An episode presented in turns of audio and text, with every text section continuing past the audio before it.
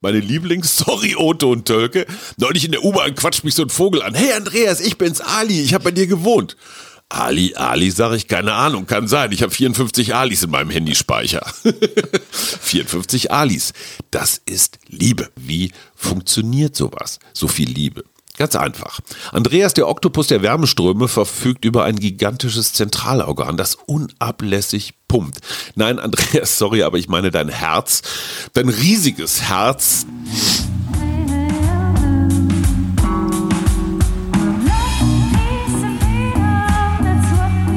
Wir, Arbeit, Leben, Liebe. der Mutmach-Podcast der Berliner Morgenpost. Einen wunderschönen guten Tag. Hier sind wieder wir, Hajo und Suse Schumacher. Und heute haben wir einen Engelmittwoch. Jetzt Hallo. Andreas Tölke. Andreas Tölke, unser allererster Experte. Guck in uns nicht so unsicher Podcast. an, sag was. Ihr redet über mich. Und er Und ist zwar gut, ausnahmsweise. und er hat einen Verein, der heißt Be an Angel, also ist er ein Engel. Wusstest du, dass du was mit Ranga Yogeshwar gemeinsam hast? Und zwar, Du bist der einzige Mensch auf der ganzen, ganzen Welt, der häufiger als einmal in diesem Podcast zu Gast war. ist es so? Du und Ranga. Ranga schon häufiger, weil der ist kompetent. in so, so Okay, der. Podcast ist an dieser Stelle zu Ende. Nein, lass mich doch mal ausreden. Und du bist kompetent in menschlichen Fragen. Okay. Man sieht es dir nicht auf den ersten Blick an, aber du bist ein großer, großer Menschenfreund. Und du hast dieses Jahr das Bundesverdienstkreuz bekommen von unseren Steuergeldern. Und wir finden, das ist gut angelegtes Geld. Er ist ein Engel. Es gibt vor der mexikanischen Botschaft eine Skulptur. Da kann man sich reinstellen und dann hat man Engelsflügel. Das Foto haben wir beide. Habt ihr das auch? Ja, klar, wie, wie so Dummtouristen. Ja, genau. Habe ich auch gemacht. Fand ich irre komisch. Wo hatte dann Aber eine bestimmte Tragweite? Mal ganz stopp. Ja. Es gibt Erzengel, ja? Kriegst du die zusammen, welche Erzengel es gibt? Du fragst jetzt einen jüdischen Menschen nach den Ja, Erzengeln. die, im, im Judentum gibt es auch Engel. Wir ignorieren die. Nein, aber wirklich, ich habe ich hab Gabriel, gedacht, so für Raphael. diese Sendung äh, und muss ich mich mal mit Engeln beschäftigen. Und dann habe ich geguckt, welche Erzengel es gibt. Und einen kennst du, das ist nämlich dein Lieblingsengel. Gabriel, Hesekiel, Nein. Stephanel, Nein. ähm, Dein Lieblingsengel. Roggenmehl. Mein Lieblingsengel ist der heilige Jakobus. Natürlich Michael. Es gibt Michael, Gabriel, Raphael und Uriel. So. Und ich habe mich gefragt, welcher du davon bist oder wer dich da beschützt. Und dann bin ich darauf gekommen, dass du Raphael, der, der mit dem Erzengel Raphael was zu tun haben musst. Ich muss mal hier ganz kurz was in Klammern Weil- sagen. Andreas Tölke hat weit aufgerissene Augen. Denkt sich, worüber redet diese ansonsten eigentlich ganz aparte ältere Dame? Diese ältere Dame redet darüber, dass der Erzengel Raphael der Schutzpatron der Kranken und Apotheker ist, aber eben auch der Patron, Sag mal, und Uriel ist der Schutzengel der Patron Waschmittel. der Reisenden, der Seeleute und der Auswanderer und der Pilger. Und ich dachte, da passen Flüchtlinge auch rein, oder Ich habe nach Apotheker nicht mehr zugehört. ich fand, zu, zu Covid-Zeiten einen Schutzengel für Apotheker zu haben, war wirklich was Schönes. Ich sehe schon, man kann euch nicht begeistern hier Doch, mit doch, du hast das Engeln. toll Völlig, vorbereitet, völlig, Schatz. Wir gehen äh, emotional mit. Also Raphael, guck dir den an. Ich glaube, das ist der, der dich begleitet. Okay. Ja. Also, warum ist Andreas Türke schon wieder nach ziemlich genau zwölf Monaten bei uns im Podcast? Was ist passiert in der Flüchtlingshilfe? Du hast, um das nochmal in einem Satz zu sagen, dein bürgerliches Designerleben aufgegeben, um Geflüchteten zu helfen. Über 400 haben bei dir zu Hause gewohnt und dein Rasierwasser nach und nach sich verflüchtigen lassen. De Toilette. Eau de Toilette, Viel entschuldige teurer. bitte. Viel teurer. Du hast ein Restaurant mitbegründet, wo Geflüchtete Der Kreuzberger. Himmel? arbeiten. Das war in der Pandemie alles nicht so leicht. Jetzt ein Jahr später, wie geht es dir? Wie geht es der Flüchtlingsarbeit? Was hat die Pandemie gemacht? Im Kreuzberger Himmel haben wir zumindest im Durchgang im Zug gegen dein Bundesverdienstkreuz gefeiert. Gib uns Warum ein hören sich von Update. deiner Seite aus Komplimente immer so komisch an? Was ist das? Ich verstehe das Wart's nicht. ab, ich habe was vorbereitet. Oh Gott, ich habe Angst. Ja, Suse die Engel, aber ich noch was Schlimmeres. Also erzähl. Also was ich super fand, war, wie wir Corona überstanden haben. Ähm, da hat ja dann unsere irakische Köchin beobachtet in den ähm, U-Bahn und öffentlichen Nahverkehrsmitteln, dass die Obdachlosen keine Spenden mehr kriegen, dass es keine Flaschen mehr gibt und hat dann gesagt, das müssen wir für die kochen. Und ich finde das wieder so bemerkenswert, weil da ein Mensch, der quasi nichts mehr hat von seinem alten Leben, die war erfolgreiche Caterin im Irak, dass die auf die Idee kommt, hier wahrzunehmen, dass es Leuten wirklich noch beschissener geht als ihr. Mhm. Also hat mich sofort begeistert und alle anderen auch. Haben wir angefangen zu kochen. Das ist explodiert. Wir haben über ein Jahr lang dann über 30.000 Mahlzeiten ausgeliefert, produziert. Das war echt ein Kracher. Und das wurde dann gefördert ab November von der Kältehilfe, ähm, Senatorin Breitenbach, Integration, Arbeit, Soziales oder was auch immer das ist. Der früheren. Der früheren, der ehemaligen mhm. hochgeschätzten Senatorin. Klammer auf, nicht meine Partei, großartige Frau, Klammer zu. Und das hatte dann den Backlash, dass wir keine Corona-Beihilfen gekriegt haben, weil wir hatten ja Einnahmen. Das war fürs Restaurant existenziell bedroht, ist es immer noch. Dann haben wir mit dem Restaurant einen ganz guten Start hingelegt. Zögerlich, aber immerhin so, dass es funktioniert hat. Und ab Mitte November ist es komplett eingebrochen. Alle Weihnachtsfeiern sind abgesagt worden. Das jetzt zum Restaurant. Bei der Moment, ganz kurz. Die Bitte? Weihnachtsfeier ist für Restaurants ein richtig fetter Posten. Das ist der ne? Posten. Der machst Posten. du den Umsatz, weil du jedes Wochenende, wir waren durchgebucht. Wir hatten Donnerstag, Freitag, Samstag Veranstaltungen von Firmen, von Architekturbüros. Mhm. Name it, we've got it. Ja. Da wird gegessen, da wird getrunken, da getrunken, wird auch nochmal. Vorzugsweise in Unmengen getrunken, was sehr gut für den Umsatz ist. Ja, so, alles weg. Weg. Komplett. Kannst du eine Größenordnung sagen, wie viel? Puh. 1000? Na, also 10? eher, nee, da kommst du eher an die 150. Ach Quatsch. Du, wir waren, das war ein Bombenladen. Naja. Wir hatten äh, 2019 am Wochenende zwei bis drei Seatings. Okay. Wir haben aus dem Laden 200.000 Euro 2019 in den Verein gepumpt. Mhm. Das war ja die Intention. Wir wollten ja, Klar. dass der Verein keine Spenden mehr braucht. Wir machen das alles selber. Wir erwirtschaften unser eigenes Geld, staatliche Fördermittel, die Antragstellung viel zu kompliziert, viel zu anstrengend. Brauchst du einen, der nur Administration macht. Mhm. Also haben wir gedacht, machen wir es halt selber. Ja, okay. aber ihr habt ja noch ein zweites, noch ein drittes Standbein, ne? Ihr habt ja noch das Catering inzwischen, oder? Also weil mir von mehreren Seiten zugeflüstert wurde, musst du machen, ist super lecker, tollste Speisen, kann man ordern, kriegt man zu Hause und so weiter und so fort. Oh, das freut mich sehr. Ja, machen wir ist extrem aufwendig, ähm, machen wir aber gerne. Wir machen jetzt zum Beispiel ein Catering für ein Architekturbüro mit 70 Lunch-Dinner-Paketen, die dann dezentral über ganz Berlin verteilt werden. Das heißt, die Leute setzen dann beim Zoomen, ja. sitzen sie davor und mampfen das, was wir irgendwie mit Liebe zubereitet und verschickt haben. Aber da kommen wir dann wieder in die Komplexität. Wenn 70 Leute zu euch kommen, musst du einfach nur 70 Teller irgendwo hinstellen. Wenn du 70 Teller durch die ganze Stadt transportieren musst, am besten auch nach Brandenburg Süd. Wo ist das genau? Ja, ja, eben. da sind Wölfe, ja, also da bleibt schmecken ja dann auch nicht. Wölfe schmecken super. Ja, Aber ich möchte nochmal zurück auf den Kreuzberger Himmel. Ja. Das ist ja jetzt ein Teil von deiner Arbeit, aber nicht die hauptsächliche, oder? Das ist die pekuniäre Seite. Also mhm. und damit natürlich auch die, die, die Schlagader für Be an Angel. Dank Corona, Flutkatastrophen, gibt es ja keine Spenden mehr für Geflüchtete. Mhm. Das ist auch nicht mehr sexy, nicht mehr hot. Da gab es irgendwann mal so einen kleinen Rülpser als Afghanistan ähm, so in sich zerfallen ist. Mhm. Da kam noch ein bisschen Geld rein. Das merkst du dann tatsächlich. Ja.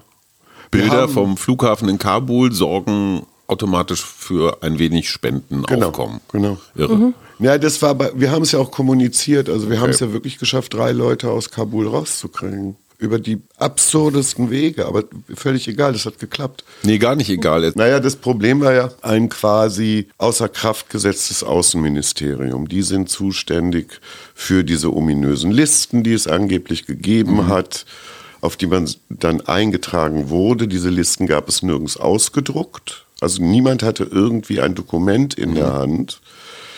Dann mussten die Menschen an den Flughafen ran Da gab es aber einen bestimmten Eingang. Also wir hatten einen Fall, eine Person, die stand dann am falschen Eingang und der Bundeswehrsoldat, der vom Außenministerium dann instruiert hätte werden sollen, sagte, nee, nee, Sie sind am falschen Eingang und die Person sagte dann, wenn ich hier raus muss und um den Flughafen drumherum bin ich tot. Ja. Und alle Flugzeuge sind weg. Genau. Und das hat mit der Person dann geklappt, Gott sei Dank. Die war eine von den sieben, die in dieser In dieser quasi leeren. leeren Maschine, das war das Wort, das ich gesucht habe. Ja. Genau. Und die anderen drei sind tatsächlich auch, au- anderen zwei ausgeflogen worden oder mussten die über den Landweg dann? Nee, das war dann, also was, was sensationell funktioniert hat, wir arbeiten intensiv mit Team Humanity zusammen. Die haben dann an, das ist eine dänische Organisation, die haben mit Israel und dem Sheikh von Katar, jetzt wird es total bizarr, Ja. ein Programm hingekriegt, dass sie mit Taliban-Eskorte Menschen aus Kabul bis nach Tadschikistan gebracht haben. Die wurden ausgeflogen auf Kosten von dieser Organisation nach Katar, sind dort umgestiegen und jetzt im Moment sind viele Menschen in Albanien. Albanien verteilt gerade Visa wie geschnitten Brot, weil Albanien sagt, 20 Euro pro Tag, drei Monate in Voraus zahlen, dann können die kommen. Das heißt, sie machen daraus jetzt ein Geschäft. Das ist auch wurscht. Also, Also nach dem Modell Belarus so ein bisschen. ja, kein Dorf, nur auf der guten Seite in Anführungsstrichen. Brasilien vergibt im Moment ganz gut Visa von Albanien aus. Und gestern habe ich die Nachricht gekriegt, dass es wahrscheinlich in nächster Zukunft noch eine sehr, sehr schöne Nachricht geben wird. Da kann ich jetzt aber leider Schweigegelübde nicht drüber reden. Das Hat ist was jetzt mit der aktuellen Außenministerin zu tun? Nein, hat wieder international was zu tun. Okay. Die aktuelle Außenministerin, im Moment ist Status quo, 50.000 Afghanen sollen evakuiert werden von der EU Mhm. und 15.000 angeblich nach Deutschland kommen können. Sind das die Ortskräfte Ja. überwiegend? Ja. Das vielleicht nochmal kurz zur Erklärung. Solange die deutschen Soldaten da waren, gab es ganz viele Dolmetscher. Dolmetscher, Köche, Fahrer, Ja. Sicherheit, ich weiß nicht was alles, die ein kleines bis mittelgroßes Problem haben, weil die Taliban ja gern auch mal Rache nehmen. Und du giltst quasi als Kollaborateur Bist du, du bist Haram. Besat- Das Ja. war's. Mit den Besatzern Ja. und da wird dann auch nicht lange diskutiert. Ne? Überhaupt nicht. Das ist eine akute Bedrohungssituation. Und dadurch, dass es da Sippenhaftung gibt, also wir haben zusammengearbeitet mit einer afghanischen Ministerin, die hat aufgebaut ein Ministerium für Civil and Female, äh, Women's Rights. Das waren dann 34 afghanische Provinzen, in jeder Provinz eine gewählte Vertreterin, Frau, die sich einsetzen sollte eben für Human Civil Rights. Damit, dass die öffentlich gewählt wurden, waren die natürlich auf der Agenda. So, die sind in der Regel verheiratet, haben Kinder, Sind nicht komplett verschleiert. jetzt schon. Und dann ging die Maschinerie los. Was macht man denn jetzt bitte mit diesen Frauen? Die sind öffentlich sichtbar. Und für Taliban sind die natürlich das personifizierte Böse. Und alle ihre Angehörigen Ebenso. mit dazu. Genau. Also da wird dann auch gerne mal ein Kind hingemetzelt, um dieser Frau nochmal zu sagen, du bist Wir sehen das dich. Böse.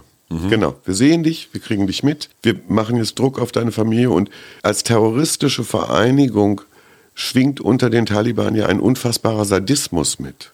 Das geht ja um Quälen. Es geht ja wirklich darum, Menschen, die nicht auf ihrer Seite sind, wirklich zu quälen. Und dann geht so eine Mechanik los. Das haben wir oft. Also 15.000 Afghanen, die Afghaninnen, die in Deutschland demnächst aufgenommen werden. Hoffentlich. Also du, ihr habt sicherlich auch jetzt die Koalitionsvereinbarung gelesen. Klar. Ich natürlich logischerweise intensiver den Teil um Asyl und Migration, alles andere quer. Und muss als Fazit sagen, das ist nicht schlecht, das ist ein Anfang. Man merkt, die Staubschicht der Merkel-Administration ist weg. Und es ist eine Bewegung drin. Jetzt kann jeder natürlich sich denken zu dieser Koalition, was immer er möchte. Aber ich finde gut, dass man sowas wie einen Paradigmenwechsel und eine Aufbruchsstimmung merkt. Also es ist irgendein anderer Drive drin. Es ist was, was sich bewegt, was anders schmeckt. Also auch die Besetzung jetzt innerhalb der Ministerien. Das gefällt mir jetzt alles ganz gut. Also du glaubst, diese 15.000 werden tatsächlich nach Deutschland kommen und nicht mit irgendwelchen Tricks wieder irgendwo zwischengelagert? Und zweitens werden dann hier auch von Menschen wie dir so langsam integriert. Ich will davon überzeugt sein. Also ich glaube einfach an unsere Regierung und an die Rechtsstaatlichkeit zu einem sehr, sehr hohen Maße.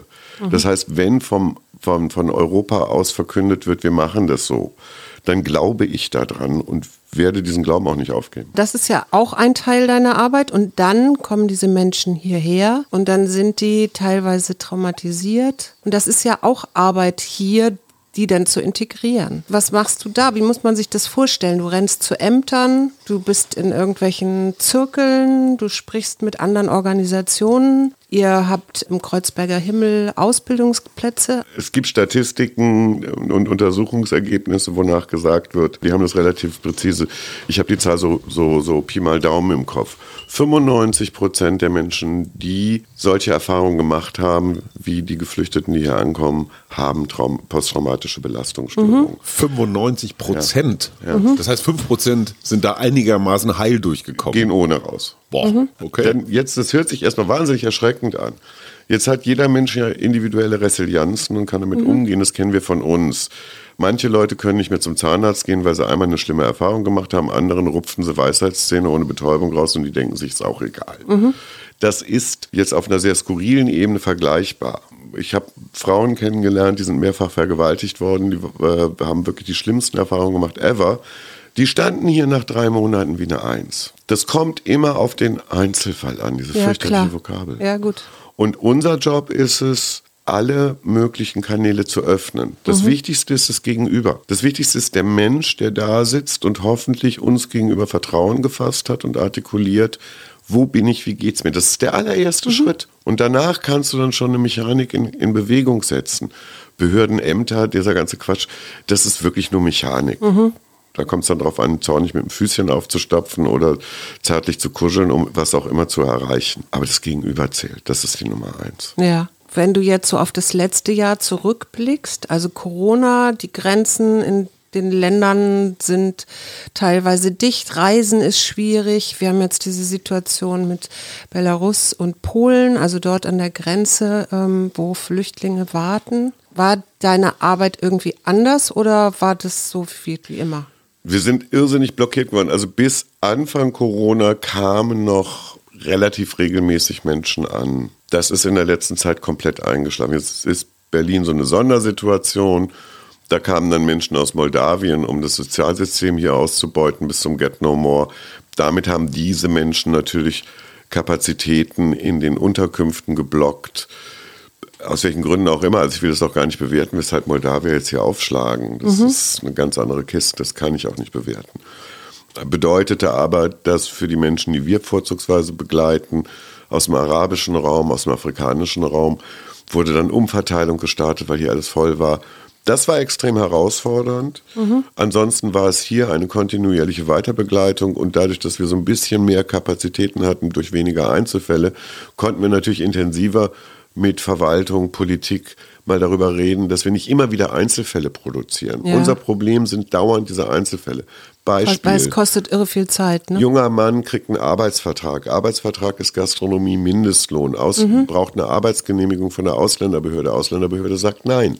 Und da stehst du davor und packst dir an die Birne. Und das bei jedem, in jedem Fall wieder. Genau. Immer wieder aufs Neue. Und statt dass man einmal eine Regelung findet, also diese Ausländerbehörde ist dann sozialer als ein Jobcenter oder wer auch immer, die Tarifverhändler oder die, die, die, die Tarifverhandlungen, die gelaufen sind.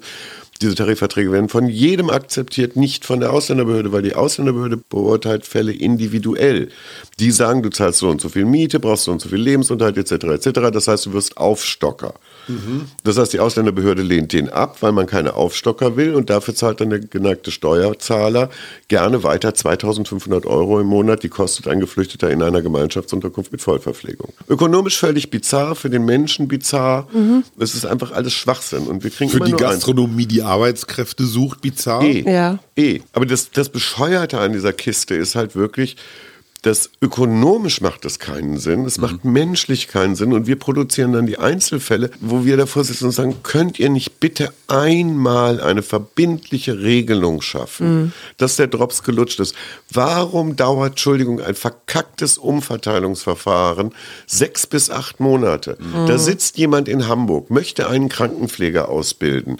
Der Krankenpfleger Auszubildende sitzt in Bayern. Bayern schafft es nicht, in sechs Monaten eine Akte nach Hamburg zu kriegen. Was haben die?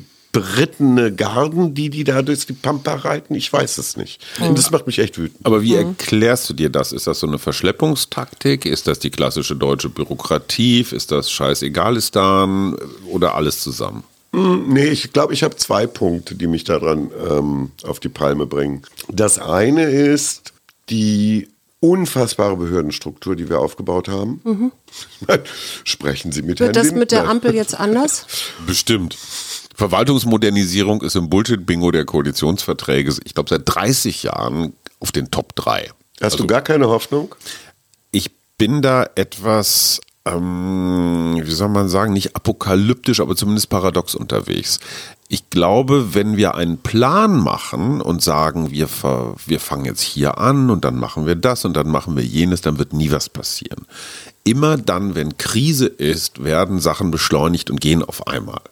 Wir hätten, hätte, hätte Fahrradkette, meine Lieblingsthese, in dieser Pandemie durch die Corona-App dieses ganze Land radikal schnell digitalisieren können. Wir hätten die Gesundheitsbehörden radika äh, radikalisieren, Radikalisieren. digitalisieren können.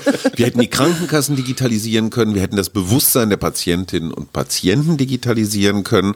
Wenn von Anfang an sich jemand einen Kopf gemacht hätte, wie bauen wir diese Corona-App, dass alles das, was relevant ist, was mit dieser Pandemie zu tun hat und eben nicht nur der Impfstatus, sondern jeder Test, wie ist das an der Arbeitsstelle, was ist G2, G3, G+, was gilt gerade in deinem Kiez, woher kommen die Informationen, wie stelle ich das zur Verfügung.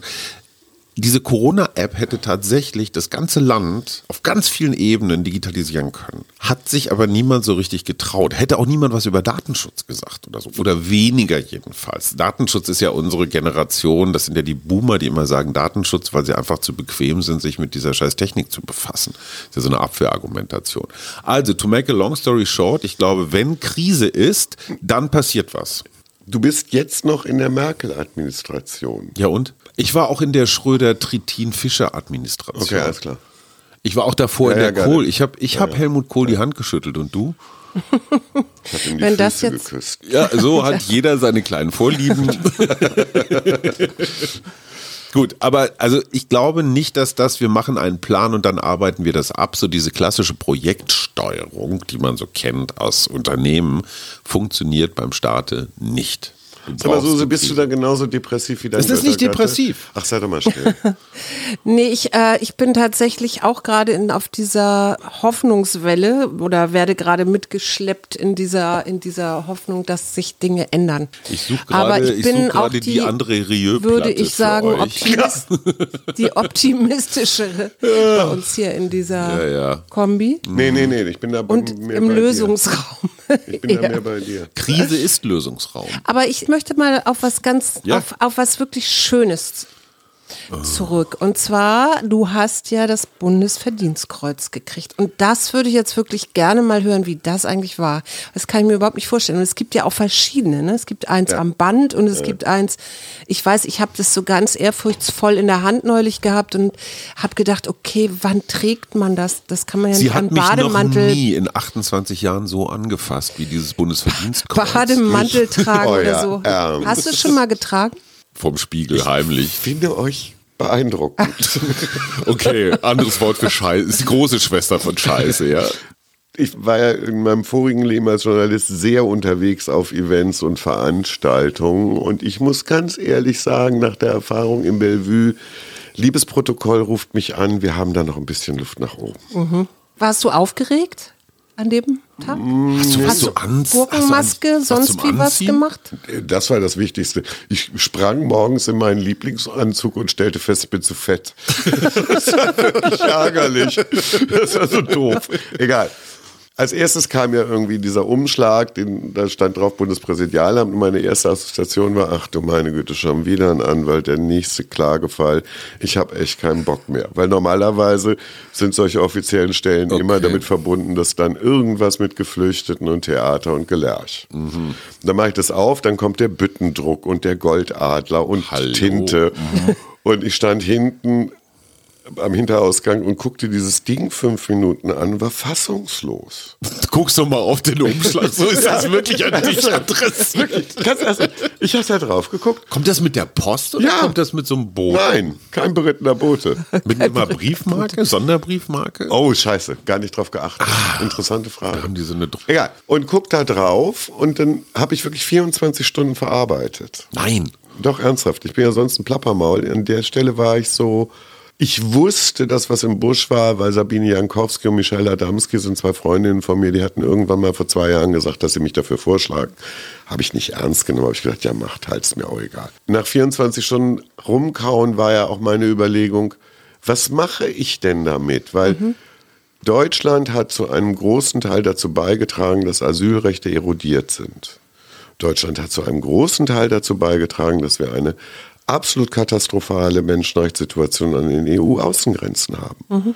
Deutschland hat nichts dagegen getan, sondern ganz im Gegenteil. Frontex befeuert all das, was mir zutiefst zuwider ist, weil es gibt die Genfer Konvention und es gibt die Maastrichter Verträge. Das ist kein Luxus, der eingefordert wird, sondern Menschenrechte. Punkt. Hast du überlegt, es zurückzugeben oder nicht Pass auf, der anzunehmen? Weg war, da, genau, das war der erste Gedanke, war, Uh. kann ich ja gar nicht machen. Ja. Was da gemacht wird, ist ja so ein Humanitarian Washing. 15 Menschen wurden ausgezeichnet, die alle aktiv sind und irgendwas Gutes tun. Okay. Wenn ich das annehme, sage ich ja zur Bundesrepublik, das habt ihr alles total super gemacht, ich bin Mhm. ein Teil von euch. Und dann habe ich sehr pragmatisch drüber nachgedacht und habe gedacht, dann kriege ich ein Öffentlichkeitsrülpserchen, werde einmal wahrscheinlich ein bisschen durch, durch die, durch die Durch die Medien gejagt. Dieser Welt. So undankbar ist dieser Mann. ich texte nur mal gerade so in Vertretung von Julian Reichelt. Also man muss dazu wissen, der geneigte Herr Schumacher war jahrelang mein Chefredakteur, deswegen kann ich Ja, das und ich musste deine. Geschichte immer ein bisschen pimpen, aber okay. Bitte was? Also, aufmotzen. Also, so undankbar ist dieser So, jetzt Kreuzberger. lass ihn doch mal weiterreden. Das ist jetzt egal, was du da hast. Du redest dazwischen. Andreas, erzähl weiter, bitte. So, und dann war halt wirklich die pragmatische Überlegung zu sagen, das ist ein, ein Orden, der verliehen wird, den habe ich den Rest meines Lebens. Und damit kann ich arbeiten, weil das ist wie ein TÜV-Siegel auch für die Organisation, für Be an Angel. Wo auch eher konservative potenzielle Spender sagen, also wenn der Bundespräsident dem Vorstand von Be an Angel so eine Auszeichnung zukommen lässt, dann werden die schon eine profunde Arbeit machen. Nachdem ich dann so Menschen informiert habe, dass es passiert, ging los, dass ich erstmal mitgekriegt habe, was für eine Wertigkeit das hat. Also ich habe ja noch nie einen Orden gekriegt. Und das Feedback war so beeindruckend. Also Leute waren wirklich beeindruckt und fanden das. Wir auch. Ja, Echt wir auch. jetzt? Ja, total. Definitiv. Okay, warum? Du. Also ich meine, meine Frau, ja, Hertha-Trainer meinetwegen. Okay. So. Nein, aber trotzdem, es, wie, wie viele Bundesverdienstkreuze werden im Jahr verliehen? Ich glaube 200.000. Quatsch, so viele?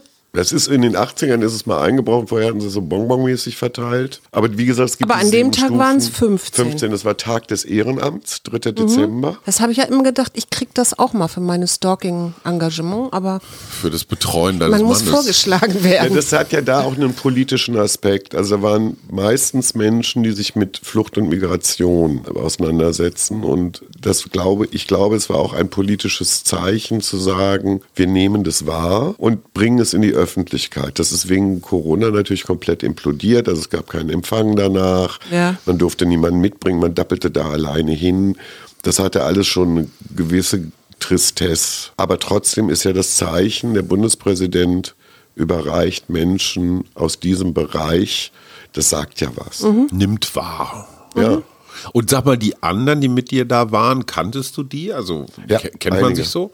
Und Nee, die Berliner halt, ne? ja, ja, aber würdest du sagen, du warst in guter Gesellschaft? Ja, du, ich bin ja eher so nah am Wasser gebaut, das ist immer so schrecklich. Mit Geschichten kriegst du mich.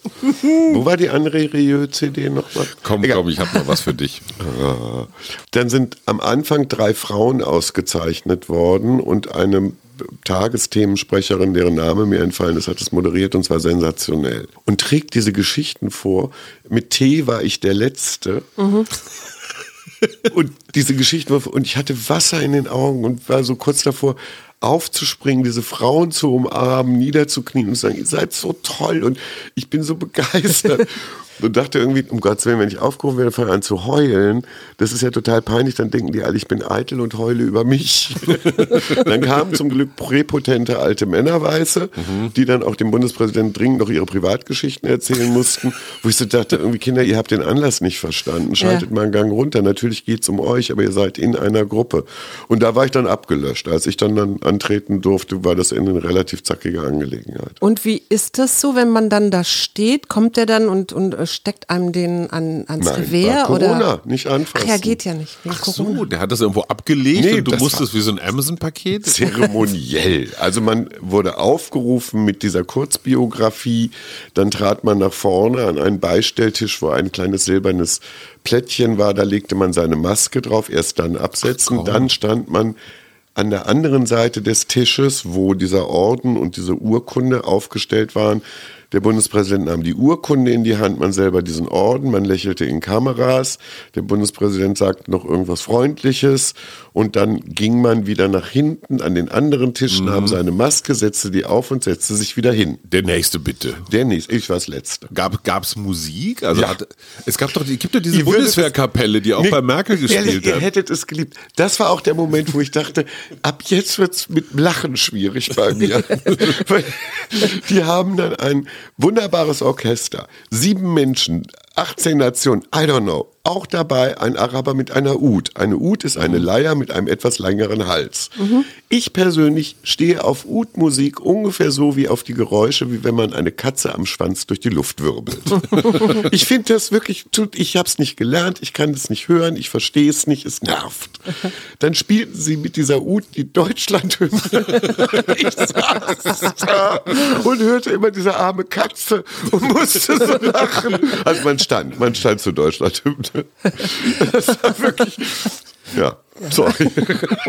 Und, und, dann waren wir ja Teil des Programms, weil du abends ne, neben dem Kreuzberger Himmel in einer sehr zugigen Torfahrt hattet oh, ihr waren aber so richtig vorne und hinten hattet ihr so Gardinen, also ja. so richtig das so richtig schön Vorhänge. zugemacht, Heizpilze, Kerzen und ihr habt es geschafft, ja diese Durchfahrt zu einem würdigen, ich ja, möchte fast auch. sagen royalen Environment ja, mit machen. auch wirklich, wirklich spannenden Rednern und Rednerinnen. Aha. Frau da ba Breitenbach war unter anderem auch da und hat eine mhm. richtig gute Rede Erzähl gehalten. mehr. Erzähl mehr. Ich möchte und es jetzt wurde dann, es wurde dann auch Haju Schumacher erwartet, der irgendwie ja, ich kriegte eine Woche vorher von Andreas den Hinweis, sei mal am dritten äh, abends dann und dann da und da und halt eine Rede auf mich. Und dann kriegte ich als ich Antwort, wie lang soll es denn sein? Eine Minute schaffe ich. Ja, genau, ohne zu lügen. ohne zu lügen, habe ich gesagt. Ich war aber schon auf einem lang anberaumten Termin in Westdeutschland, wie man hier in Berlin sagt, und saß in der Bahn und sagte, sorry, ich werde es nicht ganz pünktlich zu den Reden Deutsche schaffen. Deutsche Bahn. So, und als ich dann kam, hatten wir einen, ich möchte mal sagen, du hattest die Lampen schon ganz gepflegt an. ich habe so einen Schiss von dem Abend gehabt. Ein glückstrunkener Andreas fiel mir um den Hals. Ja, du hast einfach deine Nervosität mit Schaumwein bekämpft oder irgendwas anderem. Auf jeden Fall fiel es mir um den Hals, du bist zu spät, ganz ja scheiß Rede. Das hat mir sehr wehgetan. Deswegen seid ihr beide jetzt das Publikum und ich werde meine Rede, die natürlich geschrieben war, trotzdem halten. Lieber Andreas, liebe Gäste, es war nicht abgesprochen, so viel damit das mal klar ist. Lieber Andreas, liebe Gäste und vor allem sehr geehrter Herr Bundespräsident, den ich natürlich auch da erwartete im Durchgang. Sie wissen, dass ich Sie menschlich völlig okay finde. Nein, nicht du, Türke, Herr Steinmeier. Aber als Staatsoberhaupt sind sie eine ziemliche Fehlbesetzung. Das Amt des Bundespräsidenten erfordert keine juristische Expertise, von der sie ja jede Menge haben, sondern das, was Johannes Rau mal den Wärmestrom genannt hat. Dieses Gefühl, das sich bei allen Menschen ringsum sofort einstellt, ohne viele Worte. Ich mag dich, ich mag euch, einfach so. Herr Steinmeier, Sie erzeugen leider überhaupt keinen Wärmestrom, bestenfalls einen Wärmestrohhalm, an den sich dann das ganze Volk klammern muss. So, das war der politische Teil. Wärmestrom, damit sind wir schwupp bei dir, Andreas. Du bist ein Oktopus der Wärmeströme. Du hast acht Arme oder noch mehr und jeder dick wie Nord Stream 2. Da pumpst du Wärme. Jeder Arm. Und was ist diese Wärme? Das ist nichts anderes als Liebe. Offene, freche, bedingungslose, schüchterne, tolle, mitreißende Liebe. Ich gebe mal ein paar Beispiele. Früher, ja, schrecklicher Satzanfang, ich weiß, also früher, als wir den Journalismus noch ernst nahmen, du und ich, da strömte deine Kulturbegeisterung auf mich ein. Wann immer Andreas eine Geschichte vorschlug, stieg sofort die Temperatur im Raum. Alles war erfüllt von deiner Leidenschaft, Liebe zur Kultur, die kannst du gern auch schräg. Oder das genaue Gegenteil. Ich kenne keinen Menschen, mit dem ich so gern und begeistert und unbefangen rumferkeln kann. Du bist mein bester Herrenwitzfreund, den es überhaupt gibt. Sag mal irgendwas Versautes, das hätte ich jetzt da in der Runde gemacht, musst du hier jetzt nicht. Seht ihr? Das meine ich. Was braucht es zwischen Menschen, um so miteinander zu reden und dann noch von Herzen zu kichern? Genau. Offenheit, Vertrauen, Irrsinn, das ist die Liebe zur Albernheit. Oder Herr Müller, dieses wunderbare Häufchen Hund. Wo steckt er denn? Seht selbst, die Liebe zur Kreatur, wie großartig. Oder die Pesh Mode, damals Waldbühne mit meiner Frau Suse. Ich frage Suse neulich, was kann man eigentlich Nettes über Tölke sagen? Sie antwortet, ich kannte den Vogel gar nicht. Wir sind dann zusammen ins Konzert, ist ja auch gar nicht so meine Musik, aber er hat mich sofort gekriegt. Der verbindet sich sofort, begeistert, ganz unmittelbar. Das ist die Liebe der Bedingungslosigkeit, der Spontanität. Andreas, das bist du. Oder eben die 400 Jungs, die von deinem Eau de Toilette genascht haben. Niemand kann das Beherbergen von zehn Busladungen voll geflüchteter, liebevoller Schildern als Andreas. Meine Lieblings-Sorry, Otto und Tölke. Neulich in der U-Bahn quatscht mich so ein Vogel an. Hey Andreas, ich bin's Ali, ich habe bei dir gewohnt. Ali, Ali, sage ich, keine Ahnung, kann sein. Ich habe 54 Alis in meinem Handyspeicher. 54 Alis. Das ist Liebe. Ich wette, für die restlichen Arme hat jeder, jede von euch noch eine eigene Geschichte mit Andreas. Wir kommen zum Schluss. Ich sollte ja nicht so viel sagen zum technischen Teil. Wie funktioniert sowas? So viel Liebe. Ganz einfach. Andreas, der Oktopus der Wärmeströme, verfügt über ein gigantisches Zentralorgan, das unablässig pumpt.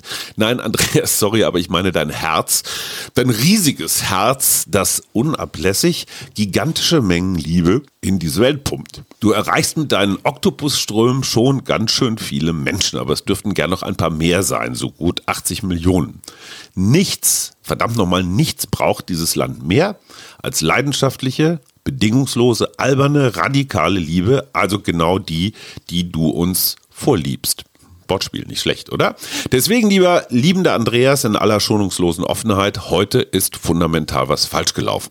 Warum? Es hätte genau anders sein müssen. Der Herr Steinmeier hätte den Orden bekommen können für juristische Expertise und du hättest Bundespräsident sein müssen. Dann wäre mehr Liebe im Land. Bis dahin, mein Guter, ströme weiter, hör nicht auf, wir brauchen das, jeder, jede, alle. Ab sofort gilt mehr Tölkewagen. Oh, jetzt sind sie hier beide, jetzt muss ich mal was sagen, jetzt sind sie hier beide sehr ergriffen. Von uns selbst, beide, oder? beide mit Tränen in den Augen. Das ist ähm, sehr berührend. Auf jeden Ich kann sowas nicht. nee, das, ich, Jetzt haben wir dich, haben wir dich mundtot gemacht. mir war der ganze Abend schon so unerträglich peinlich. Nein. Doch, das bin halt ich. Ist Mir halt peinlich. Ich rede gerne über die Sache, aber ich finde so diesen, ich, also, puh, Alter, Ich wollte doch nur mal werklos werden. Ja, das war reine, reine Selbstliebe in diesem Fall. Also, das es du- hat doch nichts, also, mit, hat doch nichts mit dir zu tun. Worte kannst du. So, Suse muss uns jetzt wieder zurück auf den Pfad der Sachlichkeit bringen. Ja, das tue ich gerne. Und zwar, ich meine, Liebe ist ja schön und gut, aber Liebe macht keine Menschen satt. Und Liebe macht keine Projekte stark. Und Andreas hat das ja eben schon gesagt. Es gab eine große Spendenbereitschaft und die gab es plötzlich nicht mehr. Und ich finde, das ist, da ist jetzt unsere Liebe mal gefragt. Ja, wir nehmen natürlich unser Steady-Geld von diesem Monat und stocken es noch ein bisschen auf. Also wir tun schon mal einen Tausender in den Pott. Genau, für deine Organisation und ähm, danke. hoffen auch natürlich, dass ihr, liebe Hörer, in euer Portemonnaie mal guckt und vielleicht nicht so viele Weihnachtsgeschenke mit irgendwelchen Lieferboten kommen lasst. Davon habt ihr sowieso nicht viel, sondern wirklich lieber etwas Liebe, Spende verströmt. Ja, das kriegen wir hin. So, ein Blick nach vorn. Lieber Andreas, 2022. Wenn von den 15.000 die ungefähr 5 Prozent, also der Anteil von Berlin, das sind dann 750, alleine nur Afghanen nach Berlin kommen, habt ihr schon sowas wie einen Plan? Ja, wir haben ja jetzt auch hier einen Personalwechsel. Das heißt, wir haben jetzt Katja Kipping, Knipping, Kipping? Kipping. Kipping, ne, war richtig. Am Start, die nach Aussagen lieber Freundinnen und Freunde wirklich auch großartig sein soll. Das war meine Angst. Also wenn jetzt im Senat der Wechsel ist, wir haben vier Jahre gebraucht, um uns anzunähern. Das funktioniert jetzt. Funktioniert ja eigentlich von Anfang an ziemlich gut. So eine neue Person ist immer unwegbar. Von daher können wir gar keine Pläne machen. Wir haben aber,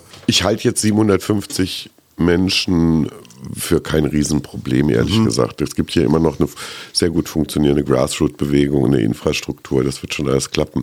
Die ist schnell zu mobilisieren. Was mir viel mehr Sorge macht, ist, dass durch Corona haben Eltern alle mitgekriegt. Also Schulausfälle, Bildungsdefizite, Spracherwerb, bla bla bla.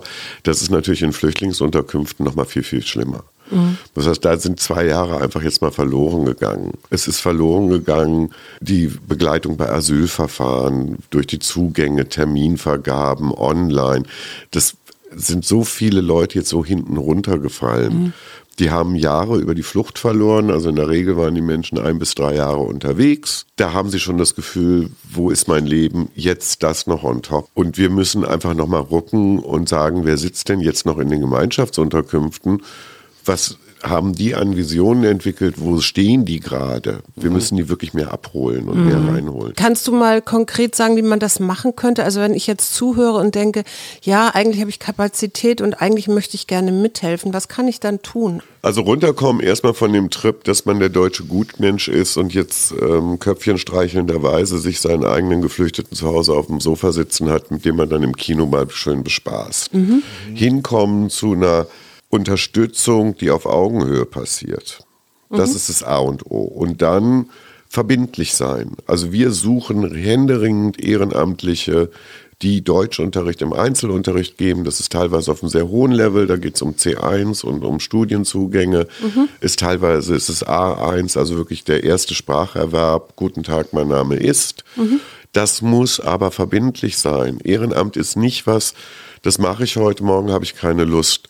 Und Ehrenamt bedeutet auch, dass derjenige, der dieses Angebot kriegt, und oftmals sind es junge Männer, die so ein bisschen aus der Spur sind, da muss man die auch mal am Öhrchen ziehen und sagen, pass mal auf, wir haben eine Verabredung. Und wenn du das nicht machst, dann hat das einfach Konsequenzen.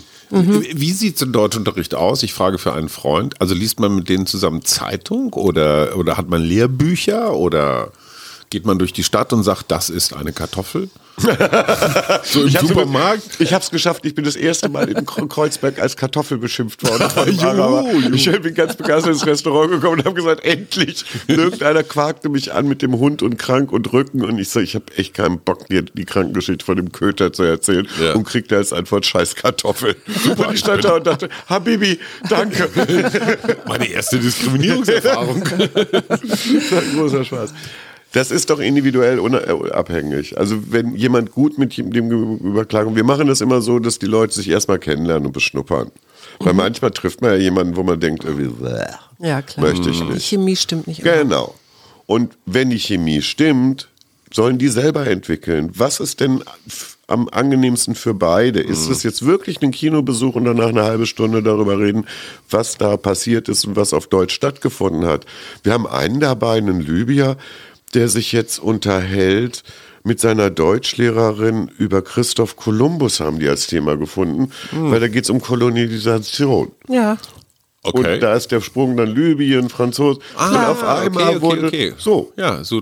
Das ja. entwickelt sich. Die lesen Verstehe. dann Zeitungen und Also das heißt, du gehst aber jetzt nicht durch Schulbücher durch. kannst du auch kannst machen. Du auch. Also du musst am Anfang, wenn du, wenn du wirklich so die Grundregeln der Kommunikation, da muss man schon mal ein bisschen so ein Fundament schaffen. Aber auch da, das kann sich ja auch in einem Gespräch ergeben. Mhm. Ganz oft ist ja so dieses Lernen so wahnsinnig abstrakt. Genau. Und dann ist es schöner, wenn man irgendwie so ein kleines Gespräch anfängt. Das jedem selber überlassen. Okay. Vermittelt ihr auch in andere Bundesländer? Ja. Gut, also wenn ich jetzt aus Hessen anrufe oder, oder, oder irgendwie gerne da mitmachen möchte, dann kann ich mich an euch wenden und dann kriege ich da jemanden, dem ich helfen Weil kann. dann haben wir den Hesse am Start. Das machen wir damit der gell? Gilt. Hessisch als deutscher Spracherwerb? Nein. Okay. Ähm, kann man das über. Zoom machen oder muss man sich Nee, treffen. richtig so sehen? Nein, man muss wirklich ganz ernsthaft Termine machen, weil oftmals sind nicht bei allen, wie gesagt, immer Einzelfall, aber ganz oft sind die Menschen dann hier so ein bisschen aus dem Rahmen gefallen. Und die brauchen einfach so ein paar verbindliche Termine, Okay. eine Struktur. So Aber das Quatsch. ist ja bei allem so, oder? Ja, also ich kenne da, auch. ja eben, jeder braucht eine Sind wir Struktur. nicht alle ein bisschen aus der Rolle gefallen? Völlig. Sag mal, mein Guter, das Corona, ja. Restaurant der Kreuzberger Himmel ist jetzt so eine ganz naheliegende Art und Weise, die Menschen an Kulturgebräuche, Ausbildungsberufe in Berlin ranzuführen. Was gibt's da noch an Unternehmen, die sich für sowas eignen? Hä? Naja, wenn, wenn, wenn Jedes. du. Jedes? Warum denn nicht? Verstehe ich nicht, verstehe die Wenn Frage du Deutsch kannst? Okay, ich dachte, ich stelle jetzt mal so eine Spezialfrage. Ist, ist also zum Beispiel eine Gärtnerei oder ein Supermarkt, aber Ja. eine deutsche Behörde würde auch gehen. nicht. Ja. Okay. Wir haben, wir haben Menschen, die haben Bürokaufmann und sitzen jetzt in irgendeiner komischen Verwaltung. Super. Wie bei uns auch. Also das, das größere Problem ist rauszufinden mit dem Gegenüber, wie geht denn deine Reise weiter? Also was, was ist denn deine Erwartungshaltung? Das deutsche Bildungssystem ist so mannigfaltig, dass das kaum jemand aus so anderen Ländern erstmal durchblickt, Schnallt, wir ja, ja, selber klar. auch nicht. Also ich habe jetzt da gesessen und habe drei Tage versucht, Studienplatz zu beantragen. Ich kann es nicht. Suse hat das neulich erst gemacht. Ist schön, ne? Ich weiß, ich habe dich letztes Jahr äh, gefragt, was macht dir Mut? Und ich frage dich das jetzt wieder und zwar im Hinblick auf das neue nächste Jahr. Das ist seit sechs Jahren immer wieder das Gleiche. Es sind die Menschen. Ich habe gestern vom Flughafen abgeholt eine neunköpfige syrische Familie, die drei Jahre lang in Griechenland festgehangen hat. Unter anderem in Moria, da habe ich die kennengelernt. Wir sind ja so die Wadenbeißer. Also wenn wir einmal Menschen begleiten, begleiten wir die so lange, bis die nicht mehr können. Sie freiwillig aufhören. sich Dass von sie sagen, hör auf, Andreas, lass mich in bitte Ruhe. nicht. So, und da haben wir dann, also die, wir haben die aus Moria rausgeholt, hatten eine Wohnung in Athen, haben die dann alimentiert, weil du kriegst ja in Griechenland keine staatliche Unterstützung nach sechs Monaten, wenn du Asylstatus hast, haben dann noch geschafft, Pässe zu besorgen. Da gibt's ja keine Rohlinge mehr nach den Taliban, das ist ja das größte Problem. Du kriegst ja den Botschaften keine Rohlinge mehr, die haben ja keine mehr. Rohlinge heißt ein Blankopass. Genau. Wo nichts drin steht. Genau, genau.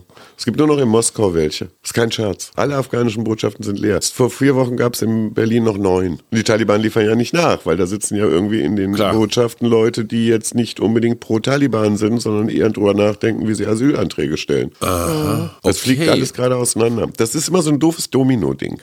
Egal, lange Rede, gar keinen Sinn. Also wir haben das geschafft, irgendwie diese Pässe noch hinzukriegen.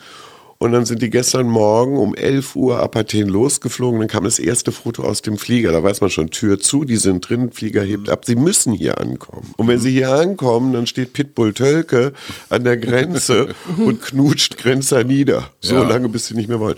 Und dann haben wir die in Empfang genommen.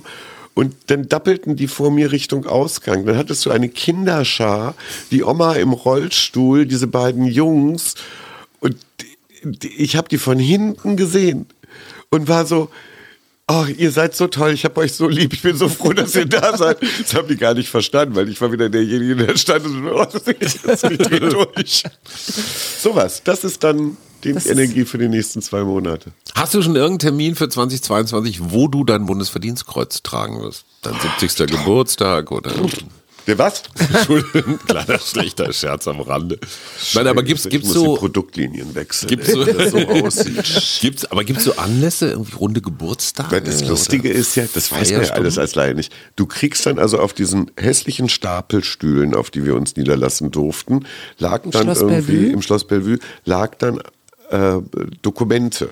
Unter Mhm. anderem, wie trägt man das, wo trägt man das und wo darf man es nicht tra- tragen. Bedienungsanweisungen fürs Bundesverdienstkreuz? Aber am Bademantel dann nicht, oder? Ja, zum Beispiel. Oder an der Badehose oder so. Quatsch. Nicht an der Badehose, so wie ein du darfst also auch nicht damit einfach so, zum- das sind Ordnungswidrigkeiten. Auch nicht, Quatsch. du darfst auch nicht zum Einkaufen damit gehen Richtig, oder so, genau. ne? Berghain?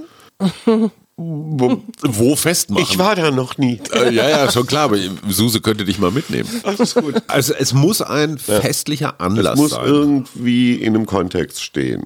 Ich weiß nur, beim Bundespresseball gibt es so einige Poser, die es dann anlegen. Ich auch machen, knatterhart. Ja, okay. man, da, du, hast ja, Geburtstagsfeier? du hast ja auch noch zwei Dinger. Du hast ja einmal den Orden selber. Ja. Ich habe immer verzweifelt auf der Rückseite gesucht, Made in Taiwan. also auch da, liebes Bundespräsidialamt, können wir noch mal reden. Ich war in der Luxusindustrie unterwegs, das ist nicht wirklich schön gefertigt. Und dann hast du so einen kleinen dezenten Anstecker, so eine Nadel, wo einfach nur so diese. Farben sind. Und Ja. das finde ich, das hat, das hat was. Das hat ein Understatement, das ist irgendwie, das Nur. Insider wissen, was Genau. es bedeutet. Aber du könntest das ja auch einfach im Kreuzberger Himmel ausstellen. Das also das ich. Größere Genau, Kreuz. super. Ne? So. Das wird einen Schaukasten geben mit der Urkunde. Genau. Und dann daneben das Kreuz. Ähm, Und ein Foto von dir. Das hängt ja schon, der Engel. Es hängt ernsthaft der Engel. Da. So, wir haben mit Engels angefangen, wir hören mit Engels auf, und zwar nicht Friedrich, Friedrich. sondern Mehrzahl von Engeln. Andreas Tölke, der Chef vom Kreuzberger Himmel Berlins, mit dem Bundesverdienstkreuz ausgezeichneter Flüchtlingshelfer und meine engelsgleiche Gattin und Vielen Dank, Tschüss. vielen, vielen Dank, dass du da warst. Und ich wünsche dir jetzt ganz, ganz viele Spenden und dass du diese wichtige Arbeit weitermachst mit so viel Elan. Danke für die zweite Runde. Der Mutmach ja, nächstes Jahr der Berliner Morgenpost. Das ist eh lustiger. Das ist aber wirklich ausschreiben.